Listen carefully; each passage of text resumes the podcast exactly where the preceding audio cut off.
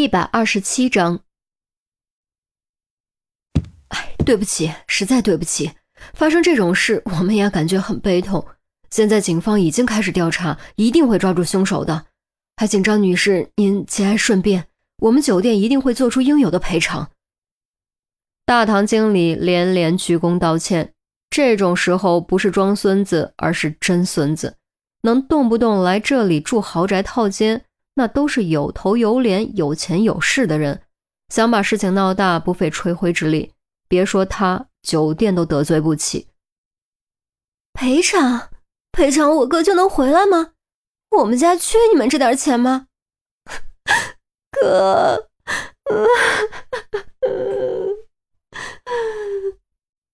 严心爱捂着脸蹲在地上痛哭出声。哎，是是是，我明白，我明白。大堂经理喉咙发干，鬓角汗水一滴滴直往下掉。他是真没辙，对土豪拿赔款说事，简直就是自找没趣。严希爱突然站了起来，咬着牙说：“我哥到底是怎么死的？你一定知道，对不对？告诉我。”这。大堂经理显得很为难，因为警方离开前叮嘱过不许乱传。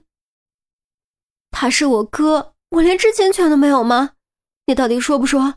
不说你就对媒体记者说。严心爱瞪眼发怒。哎，好好好，我说我说。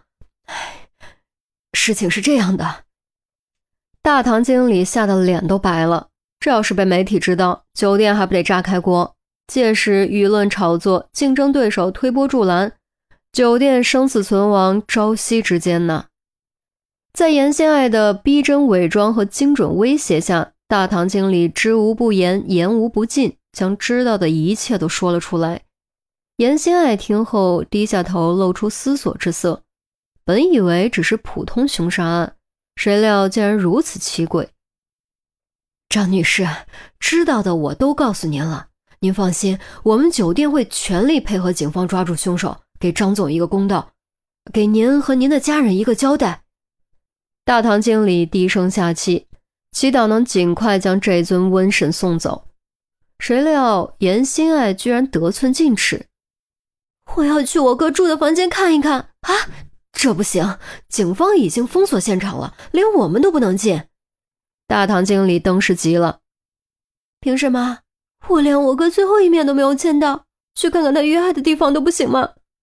严心爱见大堂经理还是不肯答应，当时冷下脸，转身就走。不让看是吧？那我就让媒体来帮我讨回公道。哎，您别走，您别走！大堂经理不得不将严心爱拦住，左右为难，恨不得一棍子把自己打晕。严心爱深知对方心里已经动摇。表情瞬间融化，从冷硬变成悲怆可怜。梨花带雨，我见犹怜。用恳求的语气颤声说：“我哥早上还好好的，还说要带我去欧洲玩，现在说没就没了。我连看一眼他最后住过的地方都不行吗？万一他留下了什么只有亲人能发现的线索呢？这样难道不是也是帮警方破案吗？”早点破案，你们酒店的损失也就小一点，难道不是吗？软硬兼施之下，大堂经理终于彻底被说服，咬了咬牙，强调：“呃，要保密。”“嗯，我一定不对任何人说。”严心爱擦擦眼泪，连连点头。他当然不会乱说，他敢肯定，大堂经理也不会乱说。这件事将成为秘密，一切都在计划之中。哎，跟我来吧。大堂经理叹了口气，带着严心爱朝电梯走去。左右看看，确认无人。大堂经理动用权限打开房门，将手套、鞋套递给严心爱，并叮嘱要快一些。严心爱点点头，套上手套、鞋套，直奔浴室。此时浴室中已经没有了尸体，只剩下一池子猩红的血水，静静的，连一点涟漪都没有，让人有种平静之下隐藏着什么凶灵鬼怪的紧张感。换成普通女生，肯定已经吓得发抖。可严心爱丝毫不怕，四处仔细查看，甚至还用手在猩红的池水中拨了拨。奇怪，既然是密室，子弹到底是从哪儿来的？凶手是怎么杀人的？严心爱自言自语。检查过浴室的情况后，他又一一检查了所有可能藏匿的地方，包括窗帘后面、柜子里面、床下面等等，都没有找到藏人留下的痕迹。也就是说，当时张云发的确是一个人。既然张云发是一个人，子弹从哪儿飞进来的？外面的确有窗户开着。可窗户并没有正对着浴室，除非子弹会拐弯儿，否则不可能杀死张云发。还有角度问题，如果张云发是被先击中再倒下去，肯定会将浴池里的水大量溅出来。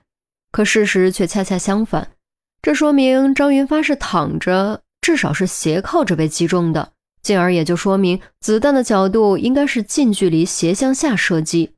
如果子弹真会拐弯，必须得拐过两次以上，这显然是不可能的。法医科，空气冷飕飕的，还弥漫着一股奇怪的气味，是由死人味和药物混合形成。处理新鲜尸体的时候，还会夹杂点血腥味。钟离当然不会知道严心爱在凶案现场，他正在对张云发的尸体进行解剖，赵文则在对另一具尸体进行验尸。门被推开，陆明和于西走了进来。什么情况？有没有什么发现？陆明张口就问。身后的于西屏住呼吸，移开目光，尽量不盯着被开膛破肚的尸体看。可即便如此，胃里还是有点翻腾。脂肪肝算吗？钟离双手将一块血乎乎的肝脏捧了起来，软趴趴，还在晃。